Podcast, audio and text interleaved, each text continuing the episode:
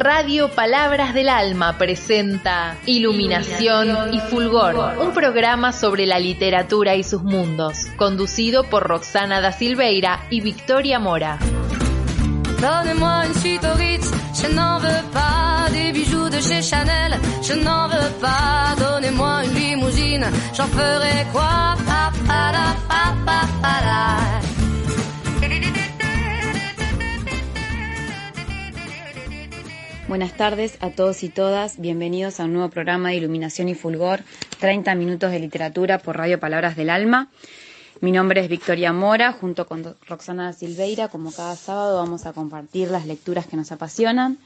En esta oportunidad vamos a compartir eh, la lectura al modo del audiocuento, en mi caso sería audio principio de novela, porque voy a compartir con ustedes eh, un fragmento de una novela que leí hace poco y que me encantó, que se llama En la Tierra somos fugazmente grandiosos, de Ocean Wong. Ocean Wong es un escritor eh, nacido en Vietnam que emigra a Estados Unidos porque su abuela se había casado durante la guerra de Vietnam con un estadounidense y eso les permite que el Ejército de Salvación eh, les habilite la entrada a Estados Unidos. Así que él nace en Vietnam y muy chiquito migran junto con su mamá y su abuela a Estados Unidos.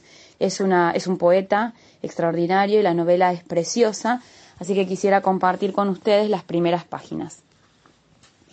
Eh, la novela tiene dos epígrafes, eh, está dedicada a la madre, para mi madre, y los epígrafes son, pero déjame ver si utilizando estas palabras como solar y mi vida como piedra angular, soy capaz de construirte un centro. De. Y el otro epígrafe, quiero contarte la verdad, y ya te he hablado de los anchos ríos. John Didion. Y la novela empieza así. Déjame volver a empezar. Querida mamá, escribo para llegar a ti, aunque cada palabra que escribo sea una palabra más lejos de donde estás. Escribo para volver aquella vez en el área de descanso de Virginia, en que te quedaste mirando fijamente, horrorizada, aquel ciervo disecado colgado de la pared, encima de la máquina de refrescos, al lado de la puerta de los aseos, que te ensombrecía la cara con su cornamenta. En el coche seguía sacudiendo la cabeza. No entiendo por qué hacen eso. ¿No ven que es un cadáver? Un cadáver debería ser su camino, no quedarse ahí atrapado de ese modo. Pienso ahora en aquel ciervo, en cómo mirabas fijamente sus ojos negros de cristal y veías tu reflejo. Tu cuerpo entero deformado en aquel espejo sin vida. Lo que te conmocionaba no era el montaje grotesco de un animal decapitado, sino al ver que la taxidermia encarnaba una muerte que no acababa nunca, una muerte que seguía muriendo mientras nosotros pasábamos por delante para ir a hacer nuestras necesidades. Estoy escribiendo porque me han dicho que nunca empiece una frase con porque, pero no intentaba formar frases, intentaba liberarme, porque la libertad, me han dicho, no es más que la distancia entre el cazador y su presa. Otoño. En algún lugar de Michigan, una colonia de mariposas monarcas, más de quince mil, empieza su migración anual hacia el sur. En el espacio de dos meses, de septiembre a noviembre, viajarán, un golpe de ala tras otro, del sur de Canadá y los Estados Unidos hasta el centro de México, donde pasarán el invierno.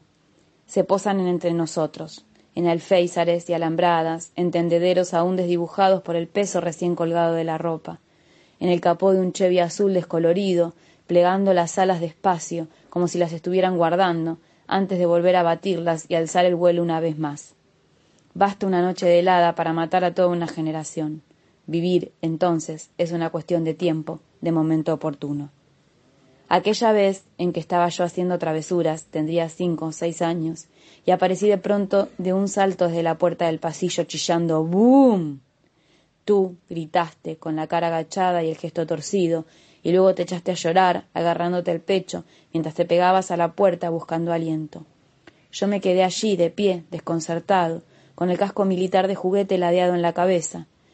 Yo era un chico norteamericano imitando lo que había visto en la televisión. No sabía que la guerra estaba aún dentro de ti, que, para empezar, había habido una guerra y que una vez que entra en ti ya nunca te abandona. Solo retumba. Un sonido que da forma a la cara de tu propio hijo. ¡Boom! Aquella vez, en tercero de primaria, en que con la ayuda de la señora Callahan, mi profesora de inglés como segunda lengua, Leí el, leí el primer libro que me encantó, un libro para niños titulado Thunder Cake, de Patricia mm, mm. Polaco. En el cuento, cuando una chica y su abuela ven que se aproxima una tormenta por el horizonte verde, en lugar de cerrar las contraventanas o de clavar tablas en las puertas, se ponen a hacer un pastel. Aquel acto me produjo inseguridad. Su precaria, aunque intrépida negación del sentido común. La señora Callahan estaba de pie a mi espalda, con la boca casi pegada a mi oído, y me adentraba más y más en la corriente del idioma. La historia seguía su curso y la tormenta se iba acercando, a medida que ella hablaba, y se acercaba aún más cuando yo repetía las palabras. Ponerte a hacer un pastel en el ojo del huracán, alimentarte con azúcar a la vista del peligro.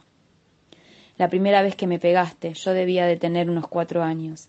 La mano, un destello, un cálculo. Mi boca, una llamarada de contacto. La vez en que traté de enseñarte a leer como la señora Callahan me había enseñado a mí, con mis labios en tu oído, con mi mano en la tuya, y las palabras moviéndose debajo de las sombras, que proyectábamos en el suelo. Pero aquel acto, un hijo enseñando a su madre, invertía nuestras jerarquías y con ellas nuestras identidades, que, en este país, estaban ya atenuadas y amarradas. Tras varios balbuceos y falsos comienzos, las frases se te alabeaban o bloqueaban en la garganta. Tras la vergüenza del fracaso, cerrabas el libro de golpe. No necesito leer, decías, con la expresión transida, y te apartabas de la mesa. Puedo ver, y he llegado hasta aquí, ¿no? Luego, la vez del mando a distancia, una roncha moratada en el antebrazo sobre la que les mentía a las profesoras. Me caí jugando al pilla-pilla. La vez, a los cuarenta y seis años, en que te entró un súbito deseo de color. Vamos a Walmart, dijiste una mañana. Necesito libros para colorear. Durante meses rellenaste el espacio entre tus brazos con todos los matices de color que no sabías pronunciar. Magenta, vermellón, caléndula, peltre, junípero, canela. Cada día, durante horas, te dejabas caer sobre paisajes de granjas, pastos, París, dos caballos en un llano azotado por el viento, la cara de una chica de pelo negro y piel que dejaste sin pintar, que dejaste blanca. Los colgabas por toda la casa, que empezó a parecer un aura de párvulos. Cuando te pregunté, ¿por qué colorear? ¿Por qué ahora? Dejaste el, dejaste el lápiz zafiro y te quedaste mirando, ensoñadora, un jardín a medio terminar. Me quedo ensimismada durante un rato, dijiste, pero lo siento todo como si siguiera aquí, en este cuarto. La vez en que me tiraste la caja de legos a la cabeza, la madera salpicada de sangre. ¿Alguna vez has dibujado una escena? me dijiste mientras rellenabas una casa de Thomas Kincaid, y luego te has puesto a ti dentro. ¿Alguna vez te has visto por detrás, metiéndote más lejos y más hondo en el paisaje, alejándote de ti? ¿Cómo explicarte que eso que estabas describiendo era la escritura? ¿Cómo explicar que, después de todo, estamos tan cerca, que las sombras de nuestras manos en dos páginas diferentes se funden. Lo siento, dijiste, vendándome el corte en la frente. Coge el abrigo, te llevo al McDonald's. La cabeza me latía con fuerza y untaba los nuggets de pollo en ketchup mientras me observabas atentamente. Tienes que ponerte grande y fuerte, ¿de acuerdo? Releí ayer Diario de Duelo, el libro que Roland Barthes escribió día tras día durante un año a partir de la muerte de su madre. He conocido el cuerpo de mi madre, escribe enfermo y luego moribundo, y ahí es donde me he detenido, donde he decidido escribirte, a ti que sigues viva. Aquellos sábados de final de mes en los que si te sobraba dinero, después de pagar las facturas, íbamos al centro comercial. Había gente que se vestía de tiros largos para ir a la iglesia o a una cena. Nosotros nos poníamos de punta en blanco para ir al centro comercial del área de descanso de la I-91. Te levantabas pronto, te pasabas una hora acicalándote, te ponías el vestido negro con lentejuelas, tus aros de oro, tus zapatos negros de lamé. Luego te arrodillabas y me embadurnabas el pelo con un buen montón de gomina y me lo peinabas de lado. Viéndonos allí, un desconocido no podría imaginar que comprábamos nuestros comestibles en la tienda del barrio de la esquina de Franklin Avenue, cuyo umbral siempre estaba lleno de cupones de comida usados, y donde los artículos de primera necesidad, como la leche y los huevos, costaban el triple de lo que costaban en las zonas residenciales de las afueras, donde las manzanas, arrugadas y magulladas, descansaban en cajas de cartón, con el fondo empapado de la sangre de cerdo que goteaba de las cajas de embalaje de las chuletas, que llevaban ya muchas horas descongeladas. Vamos a comprar chocolate del bueno, decías, señalando la, la, tierra, la tienda Godiva. Escogíamos al azar una bolsita de papel con cinco o seis cuadrados de chocolate. Muchas veces era lo único que comprábamos en el centro comercial. Luego nos paseábamos pasándonos la bolsa hasta acabar con los dedos manchados y dulces. Eso sí que es disfrutar, esto sí que es disfrutar de la vida, decías, chupándote unos dedos cuyas uñas tenían el esmalte rosa, cuarteado, después de haberte pasado toda una semana haciendo pedicuras. La vez de los puños gritando en el aparcamiento con el sol del atardecer, arrancándote destellos en el pelo rojo, yo protegiéndome la cabeza con los brazos, mientras tus nudillos me aporreaban por todos lados. Aquellos sábados recorríamos los pasillos hasta que una tras otra las tiendas iban bajando las persianas de acero. Luego echábamos a andar calle abajo hasta la parada del autobús, los dos con el aliento flotando sobre nuestras cabezas, y tú con el maquillaje que se te secaba en la cara, las manos vacías salvo las manos del otro. Desde mi ventana, esta mañana, justo antes del amanecer, he visto un ciervo en medio de una niebla tan densa y resplandeciente que un segundo ciervo, no mucho más allá, parecía la sombra inacabada del primero. Puedes colorearlo, puedes llamarlo la historia de la memoria. La migración puede desencadenarse por el ángulo de la luz del sol, que indica un cambio de estación de temperatura, de vegetación y de alimentos. Las mariposas monarcas hembras ponen los huevos a lo largo de la ruta. Cada historia tiene más de un hilo, cada hilo una historia de división. El trayecto es de 7.773 kilómetros, más largo que la longitud de este país. Las monarcas que vuelan al sur no volarán ya hacia el norte. Cada partida, por tanto, es definitiva. Solo sus hijas vuelven. Solo el futuro vuelve a visitar el pasado. ¿Qué es un país sino una frase sin fronteras? Una vida. Bueno, espero que les haya gustado y que realmente se sientan tentados de buscar la obra de este joven, joven escritor, tiene alrededor de 30 años, Ocean Wong, que escribe esta preciosa novela que es de algún modo la carta a la madre que posibilita una reconciliación con una madre que ha sido eh, lo que pudo ser a partir también de una historia de muchísimo sufrimiento como su abuela, eh, también herederas de una guerra, como él mismo dice, sin bombas él no hubiese existido. Así que en homenaje eh, a este escritor, a la historia de su vida ligada a una guerra espantosa y horrible, como fue la guerra de Vietnam, vamos a escuchar Painted Black de los Rolling Stones. Hasta el próximo sábado. Los dejo con Roxana Silveira luego de la canción.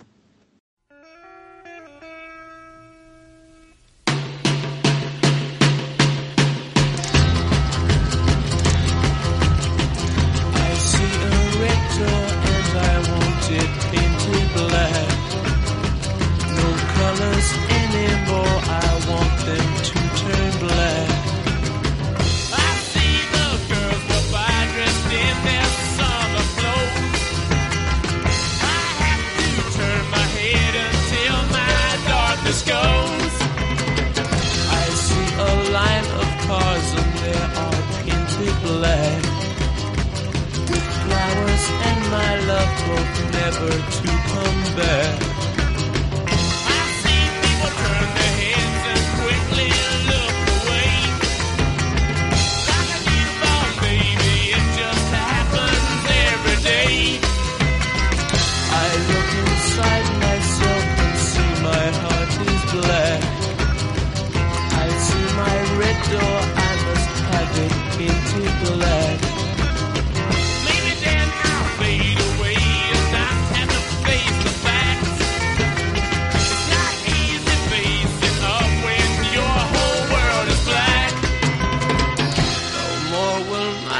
seagull turn a deeper blue.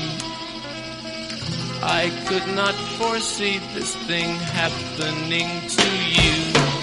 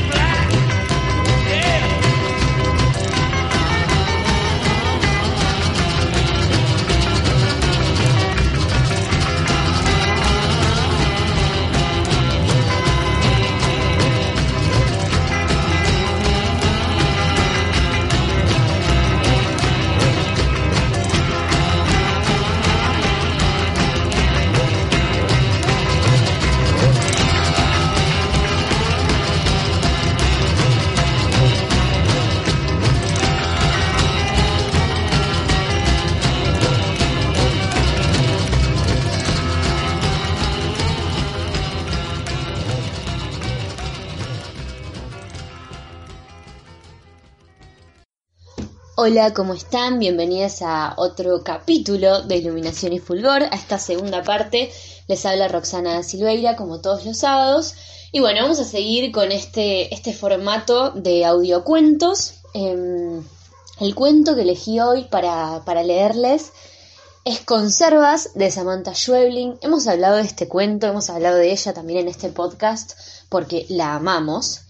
Em, y nada, y me parece una buena oportunidad leerles un cuento que me gusta mucho, me parece muy, muy interesante este cuento. Eh, y nada, y me gustaría compartirlo con ustedes, así que arrancamos. Pasa una semana, un mes, y vamos haciéndonos la idea de que Teresita se adelantará a nuestros planes. Voy a tener que renunciar a la beca de estudios porque dentro de unos meses ya no va a ser fácil seguir.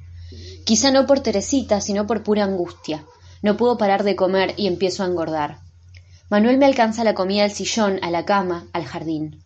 Todo organizado en la bandeja, limpio en la cocina, abastecido en la alacena, como si la culpa, o qué sé yo qué cosa, le obligara a cumplir con lo que espero de él. Pero pierde sus energías y no parece muy feliz. Regresa tarde a casa, no me hace compañía, le molesta hablar del tema. Pasa otro mes. Mamá también se resigna, nos compra algunos regalos y nos los entrega. La conozco bien, con algo de tristeza. Dice, este es un cambiador lavable con cierre de velcro. Estos son escarpines de puro algodón. Esta es la toalla con capucha en piqué. Papá mira las cosas que nos van regalando y asiente. Ay, no sé, digo yo. Y no sé si me refiero al regalo o a Teresita. La verdad es que no sé. Le digo más tarde a mi suegra cuando cae con un juego de sabanitas de colores. No sé digo ya sin saber qué decir, y abrazo las sábanas y me largo a llorar. El tercer mes me siento más triste todavía. Cada vez que me levanto me miro al espejo y me quedo así un rato. Mi cara, mis brazos, todo mi cuerpo y por sobre todo la panza están cada vez más hinchados. A veces llamo a Manuel y le pido que se pare a mi lado. A él, en cambio, lo veo más flaco. Además, cada vez me habla menos. Llega del trabajo y se sienta a mirar televisión sosteniéndose la cabeza. No es que ya no me quiera ni que me quiera menos.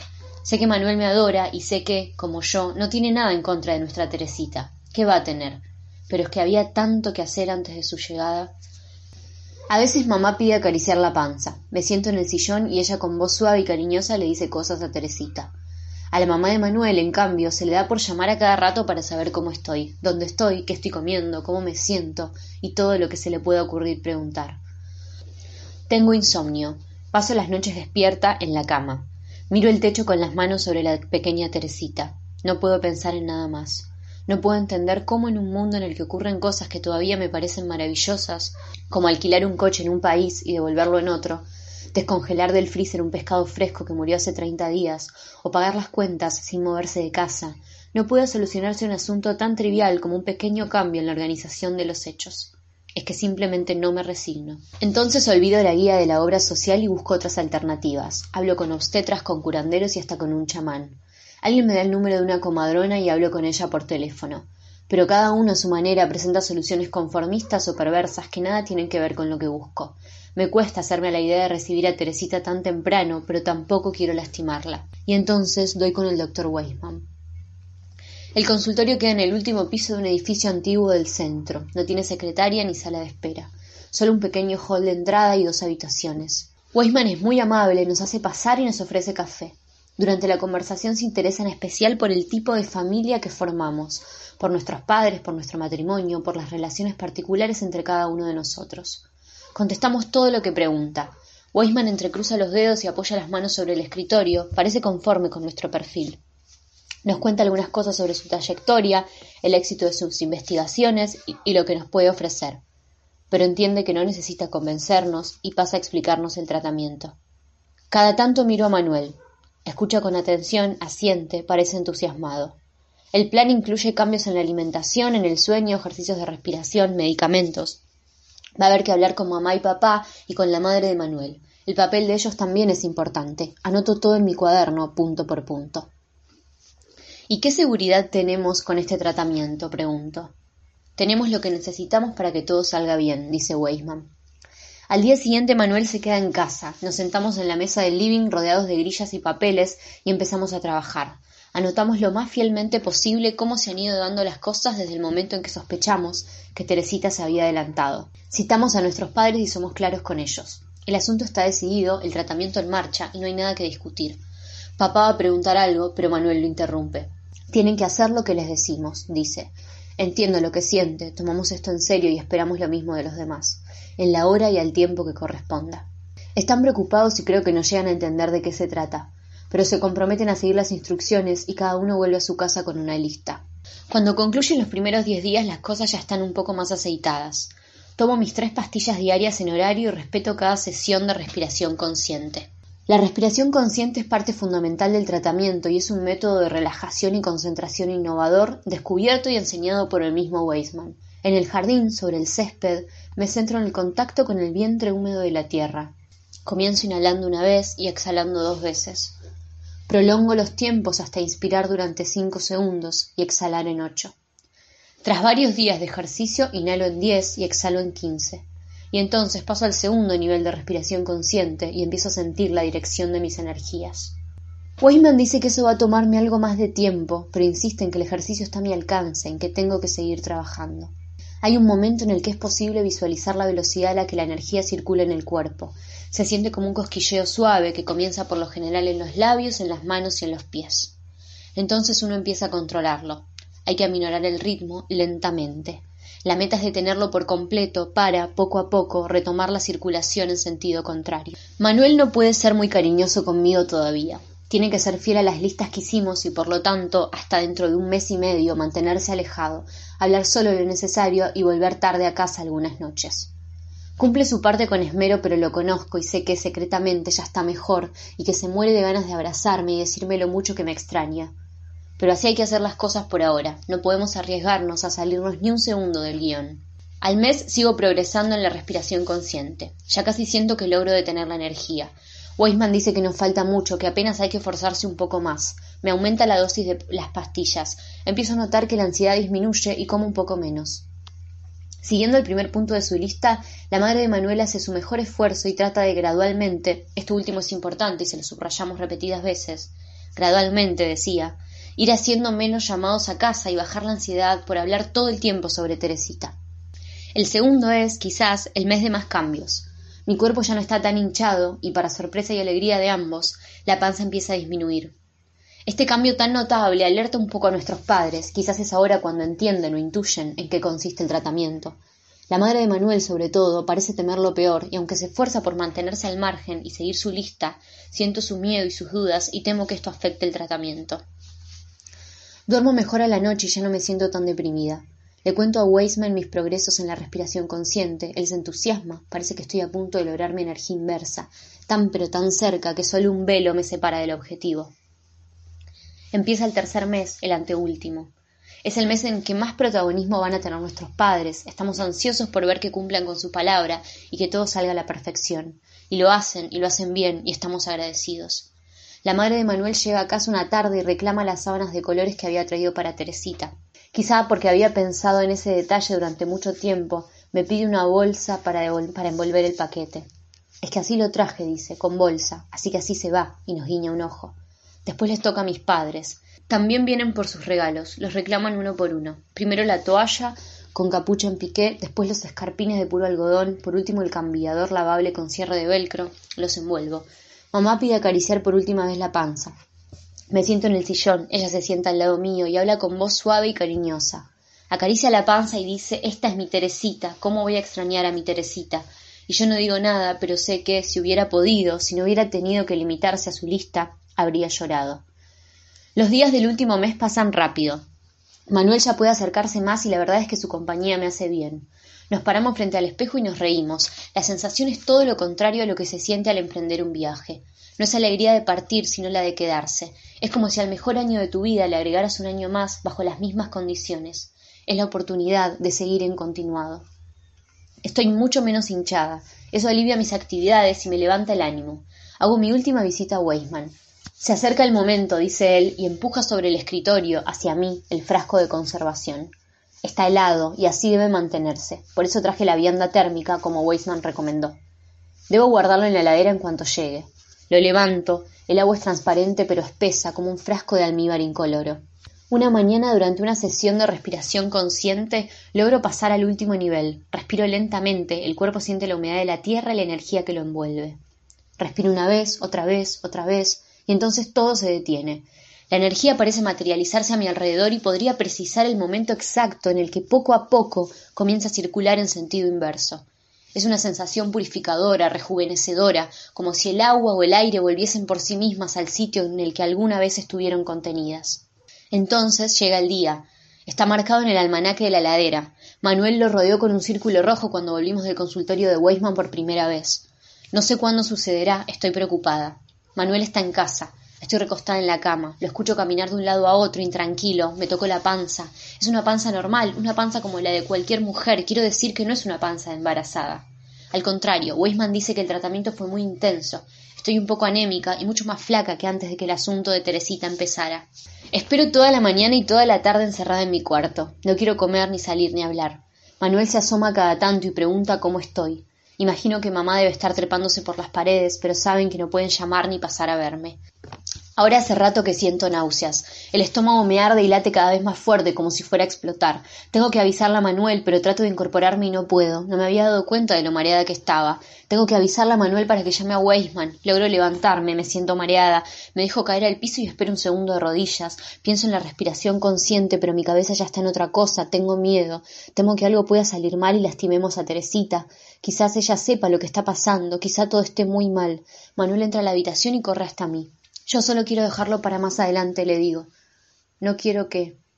Quiero decirle que me deje acá tirada, que no importa, que corra a hablar con Weisman, que todo salió mal, pero no puedo hablar. Me tiembla el cuerpo, no tengo control sobre él.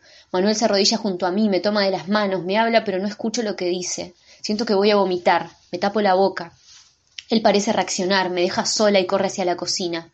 No demora más que unos segundos, regresa con el vaso desinfectado y el envase plástico que dice doctor Weisman. Rompe la faja de seguridad del envase, vierte el contenido translúcido en el vaso. Otra vez siento ganas de vomitar, pero no puedo, no quiero, no todavía.